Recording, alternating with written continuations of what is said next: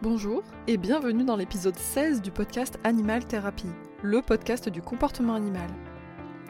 Quand on adopte un chien en refuge, on essaye d'aider un chien qui est dans des conditions qui sont compliquées ou qui a eu une vie très difficile. C'est parfois difficile d'ailleurs de savoir exactement qu'est-ce que le chien a traversé tout au cours de sa vie. Et aujourd'hui, on va s'intéresser justement à l'adoption des chiens de refuge et plus particulièrement, on va s'intéresser à l'anxiété de séparation qui pourrait être présente chez les chiens de refuge. Parce que il y a un mythe qui est extrêmement tenace, ce serait que les chiens de refuge, comme ils ont été abandonnés, ils sont plus sujets à l'anxiété de séparation. Donc notre but aujourd'hui, ça va être non seulement de répondre à cette question, est-ce que les chiens de refuge sont réellement plus sujets à l'anxiété de séparation que les autres chiens? Et si c'était le cas, et même si c'est pas le cas d'ailleurs, pour les chiens qui font de l'anxiété de séparation et qui sont en refuge, comment essayer de les aider au maximum? Quels sont les leviers sur lesquels on peut appuyer pour essayer de permettre de baisser le stress au maximum? Quel impact va avoir une potentielle anxiété de séparation sur les chances de l'adoption aussi du chien? Et pour finir, balayer un petit peu les mythes et les croyances qu'il y a autour de l'anxiété de séparation chez les chiens de refuge. Et je pense que c'est vraiment important d'essayer de dépoussiérer un petit peu tout ça et de voir exactement ce qu'il en est aujourd'hui. Parce qu'on va voir que nos croyances peuvent être très limitantes et que ça peut non seulement nous faire perdre du temps, mais également nous orienter sur des fausses bonnes idées qui pourraient tout simplement être délétères pour l'animal, pour nous ou pour les humains aussi qu'il y a autour de nous. Alors déjà, pour répondre à la question, est-ce que les chiens de refuge sont plus sujets à l'anxiété de séparation qu'un autre chien qui aurait pu être adopté sur le bon coin, donné à la volée, euh, tout simplement adopté en élevage ou retraité d'élevage ou donné suite à décès, peu importe et la première chose qu'il faut savoir, c'est que non, il n'y a pas de causalité qui a été établie entre les chiens donc de refuge qui ont une vie en boxe, qui ont potentiellement vécu un abandon, et l'anxiété de séparation. On peut trouver de l'anxiété de séparation chez des chiens qui ont vécu en boxe toute leur vie, comme chez des chiens qui ont eu une super euh, maman avec un super sevrage, qui n'ont jamais vécu d'abandon à proprement parler. Ça suggère que le problème de l'anxiété de séparation est ailleurs et n'est pas lié à des conditions de vie qui auraient été délétères ou même au vécu de l'abandon de la part d'un chien vis-à-vis de ses humains ou d'autres figures d'attachement quelles qu'elles soient. J'en parle d'ailleurs hein, dans plusieurs autres épisodes sur l'anxiété de séparation, et c'est quelque chose qu'on évoquera aussi demain dans la masterclass gratuite sur les mythes en anxiété de séparation, parce que ça c'est quand même quelque chose qui moi personnellement, quand je l'ai appris, quand j'ai fait mes formations euh, sur l'anxiété de séparation, qui m'a vraiment beaucoup choqué. Euh, J'étais pas du tout au courant, tout simplement parce que moi je fais beaucoup de chiens de refuge et ça me paraissait absolument évident que des chiens qui ont eu une vie très compliquée ont plus de chances de faire de l'anxiété de séparation. Et en fait, on va voir que c'est un petit peu plus compliqué que ça. Il y a bien un lien entre anxiété de séparation et chien de refuge, mais c'est pas la vie de refuge qui crée l'anxiété de séparation, mais j'y reviens un petit peu plus tard. L'anxiété de séparation, j'en ai déjà parlé à de multiples reprises, mais ça dépend de plein de facteurs différents, et il y a notamment énormément de facteurs sur la génétique, et ça, c'est un petit peu la loterie. Donc, peu importe où vous prenez votre chien, le risque d'anxiété de séparation est important à partir du moment où des facteurs génétiques ou congénitaux sont réunis, à partir du moment où il peut y avoir notamment de la comorbidité. Si vous avez un chien qui fait de la sensibilité au bruit, le risque pour qu'il fasse aussi de l'anxiété de séparation au cours de sa vie est quand même beaucoup plus important qu'un chien qui n'aurait aucune sensibilité au bruit. Et donc, je trouve que en tant que propriétaire de chien, comprendre que déjà de une, on n'est pas responsable de la potentielle anxiété de séparation de son chien et que c'est pas parce qu'on va adopter un chien en refuge que c'est la vie de refuge qui a créé l'anxiété de séparation, c'est quand même important à avoir en tête. Déjà pour nous se déculpabiliser et puis pour comprendre aussi que euh, même si le chien a vécu des abandons, c'est pas ça qui va créer les problèmes liés évidemment à l'anxiété de séparation. Ça peut créer d'autres problèmes, mais en tout cas, pour l'anxiété de séparation, il n'y a aucune étude qui prouve aujourd'hui que ça a un quelconque lien. Au contraire, c'est plutôt tous les autres facteurs que j'ai déjà évoqués qui seraient en cause plus que la, vie de refuge et le vécu de l'abandon en lui-même. Maintenant qu'on a dit tout ça, on peut très bien arriver dans un refuge et avoir un chien qui effectivement fait de l'anxiété de séparation pour une raison ou pour une autre, parce que c'est génétique, parce que les changements dans, sa vie, c'est quand même un changement important. Euh, ben, un abandon, c'est un gros changement. Je pense que c'est un euphémisme hein, de, de, dire que c'est un changement important. C'est très très très fort, même c'est très intense. Donc tout ça, ça peut éveiller des émotions qui sont effectivement très intenses, mais il y a plein de chiens qui se font abandonner malheureusement et qui ne développent pas d'anxiété de séparation. Donc euh, ça, va vraiment dépendre des chiens et ça dépend du coup d'autres facteurs que celui de l'abandon en lui-même. Donc maintenant qu'on a dit tout ça, qu'est-ce qu'on peut mettre en place en tant que refuge, en tant que bénévole, en tant qu'agent animalier qui travaille dans un refuge euh, qu'est-ce que vous pourriez faire? La première chose qu'on peut mettre en place pour aider les chiens qui sont en refuge et qui font de l'anxiété de séparation, ce serait la toute première intention de minimiser un maximum les temps de solitude par tous les moyens qui sont en notre possession. Donc ce serait par exemple ben, mettre le chien en famille d'accueil, donc dans une famille d'accueil qui part très peu de chez elle, ou relayer entre différentes familles d'accueil, justement profiter du fait qu'on est avec beaucoup de volontaires, enfin en tout cas plus que peut-être une famille avec ses propres moyens, pour essayer de limiter au maximum les absences. C'est complètement faisable, c'est juste que ça demande un travail de gestion humaine qui est quand même très important. S'il n'y a pas de famille d'accueil possible, et eh bien dans ce cas-là, essayez de voir si sur place on peut pas faire un roulement des bénévoles qui seraient au contact du chien le plus possible, quitte à, pour la nuit par exemple, le ramener chez un des bénévoles simplement pour la, nuit et qu'il puisse le ramener le lendemain matin. Donc ça demande beaucoup de, de gestion, c'est clair que ça demande une gestion très importante, beaucoup d'investissement pour un chien, parmi des centaines probablement si vous avez un gros refuge, mais ça vaut le coup de le mettre en place et on va voir pourquoi. Qu'est-ce qu'on peut faire aussi au maximum? Ce serait essayer d'établir une routine, une prédictibilité, augmenter les enrichissements dans la vie du chien. On sait que en refuge, et c'est une histoire de manque de temps, de manque de finances, de manque de plein de choses, mais si on a la possibilité de faire des ateliers pratiques d'enrichissement avec par exemple des bénévoles, ça pourrait être intéressant d'utiliser tous ces enrichissements-là et de les mettre à disposition des chiens. Le but étant d'augmenter la qualité de vie des chiens, de leur permettre de faire des choses qui puissent les apaiser et de pas simplement subir toute la journée les potentiels bruits ou les potentielles choses qu'il va y avoir dans le contexte de vie en refuge. Et justement en parlant de bruit, si on détecte une sensibilité au bruit pour un chien qui ferait de l'anxiété de séparation, alors à ce moment-là, ça vaut le coup de le rentrer en intérieur, alors dans les box intérieures, si c'est possible, potentiellement de mettre une musique douce, ou si c'est possible aussi, et c'est beaucoup une histoire de moyens et de d'environnement sur place bien sûr, mais si c'est possible de l'éloigner géographiquement des autres chiens et surtout des aboiements qui seraient constants, alors ça peut valoir le coup. L'idée étant d'essayer de ne pas trop l'exposer, le moins possible en réalité, au bruit qui serait au-delà de ce qu'il est capable de supporter, parce que plus il y a de bruit, plus il va stresser, plus il va stresser, plus il y a de chances que ça augmente les autres facteurs de stress à côté et les symptomatiques liées à d'autres problématiques, comme là en l'occurrence l'anxiété de séparation. En fait, ce qu'il faut comprendre, c'est que il y a des chiens qui vont arriver en refuge et qui faisaient déjà de l'anxiété de séparation et qui risquent donc d'être déjà en stress chronique et avec le changement et tout ça, ça risque d'être encore pire parce qu'en plus de ça, la séparation sera constante. Alors que potentiellement, si avant ils étaient en famille, bon bah la famille, tout le monde travaille, donc ok, donc ils partaient, mais ils revenaient, ils partaient, ils revenaient, ils partaient, ils revenaient. Et maintenant en refuge, le risque c'est qu'il y ait quasiment systématiquement un stress permanent parce qu'il y a tout le temps de l'absence, c'est continuel, il n'y a plus vraiment de coupure où le chien peut souffler. Là, c'est vraiment constant. Donc ça, il peut y avoir vraiment une explosion des symptômes qui étaient déjà présents avant au moment où le chien arrive en refuge, mais c'était plutôt quelque chose qui potentiellement existait déjà avant et qui était un peu latent et qui va exploser en arrivant en refuge. Ce qu'il faut comprendre aussi, c'est que ce stress qui est chronique et qui est intense, il peut aussi amener à d'autres problématiques, comme par exemple des soucis digestifs, donc des diarrhées, ce genre de choses-là où le chien est en diarrhée constante alors que pourtant il a une très bonne alimentation et qu'en arrivant potentiellement ça allait aussi, et qu'on a beau essayer de voir le vétérinaire, d'éliminer toutes les causes potentielles de vermifugés, de faire des tests euh, d'éco-pro ou ce que vous voulez, on n'arrive pas à trouver le problème, ça peut être tout simplement un stress chronique intense.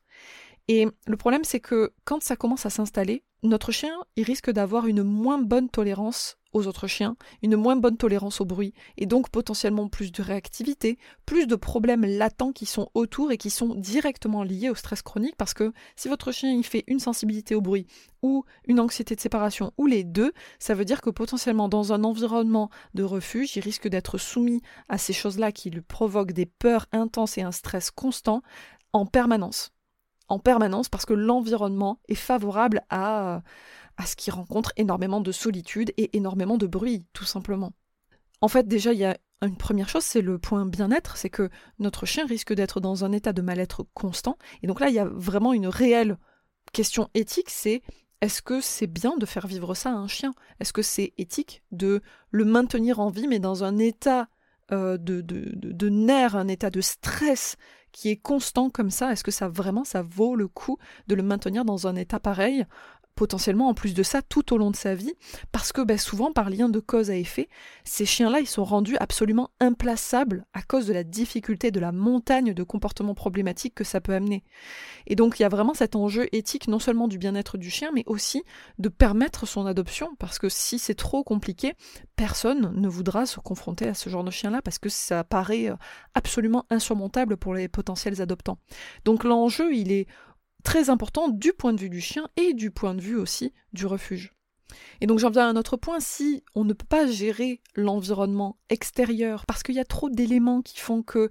euh, on ne peut tout simplement pas, on n'a pas les moyens euh, financiers de, construire euh, des boxes supplémentaires à une distance plus importante, on n'a pas les ressources humaines pour permettre suffisamment de roulement pour limiter au maximum l'exposition à l'absence. Bref, l'environnement ne permet pas que ce soit favorable à la prise en charge de ces chiens-là. Alors qu'est-ce qu'on peut faire? Puisque potentiellement le refuge c'est déjà le dernier recours pour ces chiens-là. Qu'est-ce qu'on peut faire? Soit essayer de, encore une fois, de voir avec une famille d'accueil, de voir avec d'autres associations qui seraient plus spécialisées, ou si on ne peut pas gérer l'environnement extérieur, alors à ce moment-là, essayer d'envisager de gérer l'environnement intérieur. Et c'est là que ça vaut le coup de faire appel à un vétérinaire comportementaliste pour qu'il envisage une médication. Si le cas s'y prête, ce sera à lui d'évaluer la situation pour essayer de limiter au maximum le stress parce que, et pour éviter cette espèce d'escalade des comportements problématiques qui risque d'y avoir, non seulement ça, permettre l'adoption et aussi et surtout permettre un bien-être relatif, même dans le cadre d'un refuge, parce que ça reste possible. C'est juste que l'environnement ne, ne, permet pas de s'adapter à ces cas particuliers, à ces chiens-là, qui auraient une sensibilité plus importante.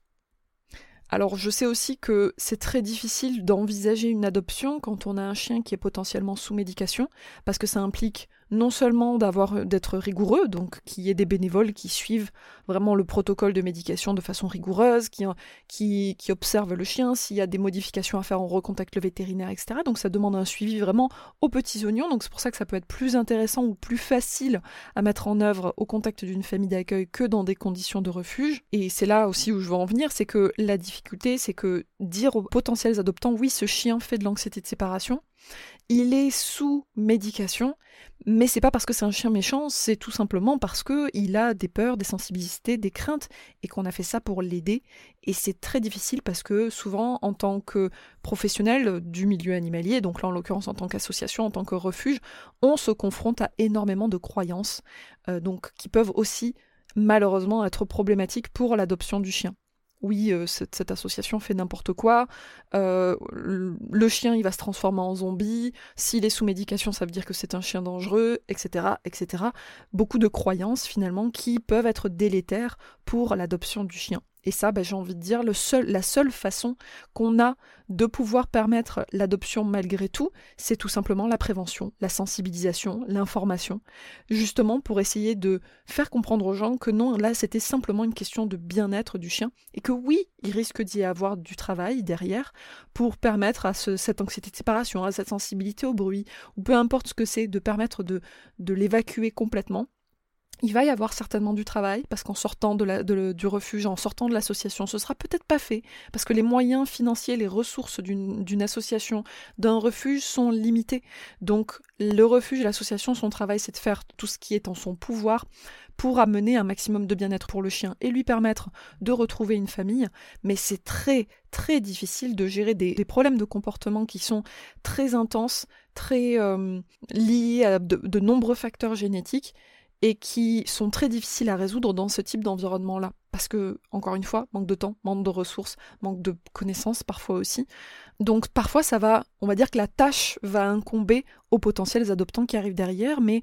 L'idée, c'est qu'il soit prévenu et l'idée, c'est qu'il soit euh, sensibilisé au fait que oui, on peut totalement s'en sortir. Par contre, ça va demander un peu de travail, ça va demander pas mal de choses à faire. Mais si les gens en ont conscience, le risque de retour est quasiment nul parce qu'ils savent exactement dans quoi ils s'engagent. Et c'est pour ça que c'est évidemment aussi nécessaire de, euh, de faire autant de prévention, d'information et de connaître aussi bien que possible ces chiens.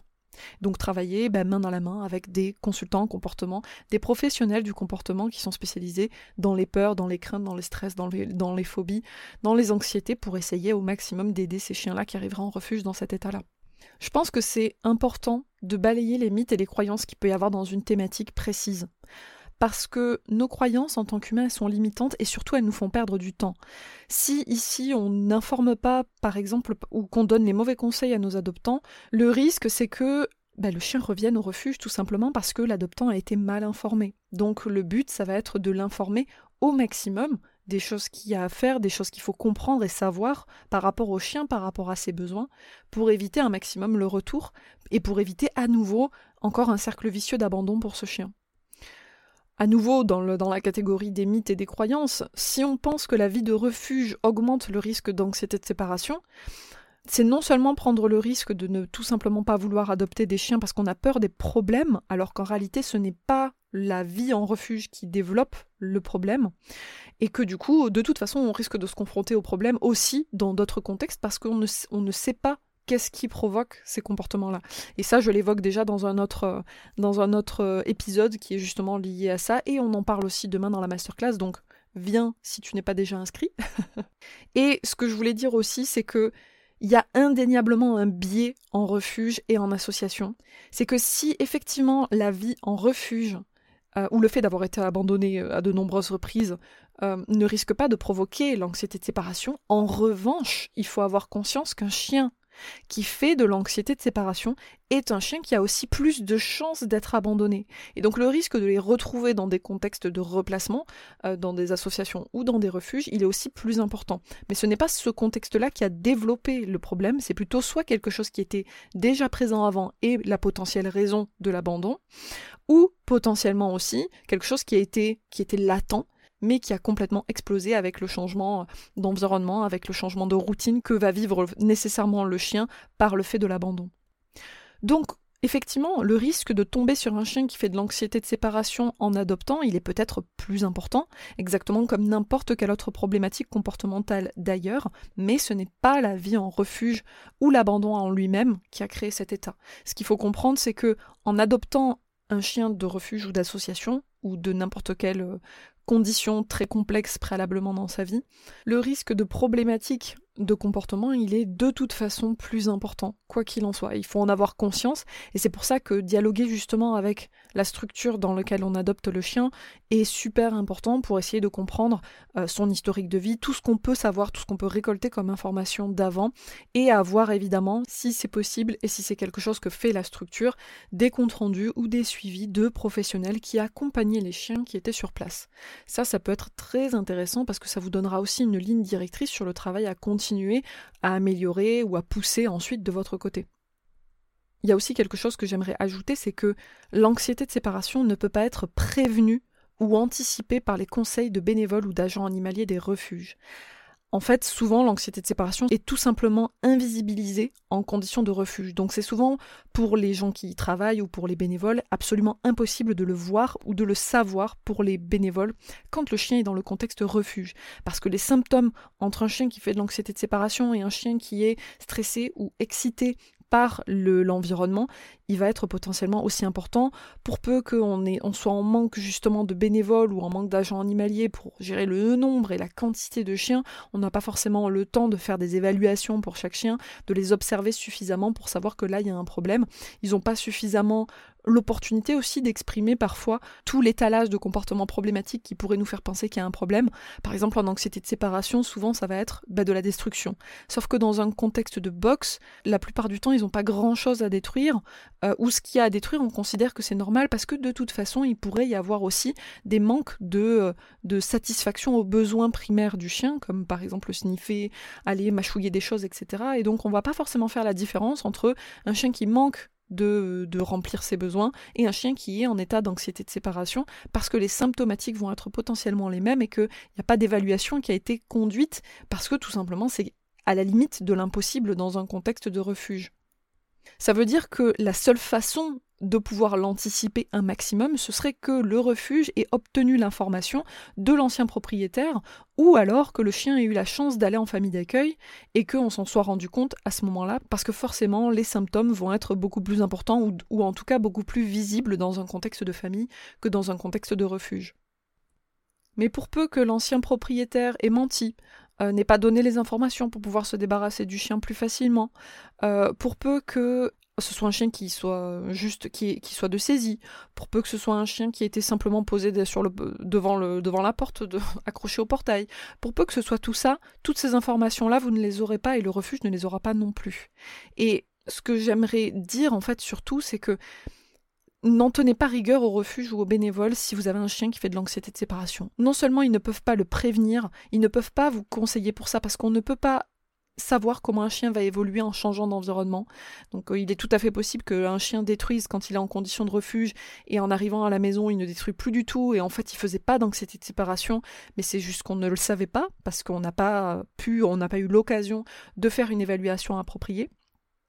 Donc ne vous dites pas que les bénévoles vous l'ont caché, euh, que euh, vous a menti, etc., etc. Parce que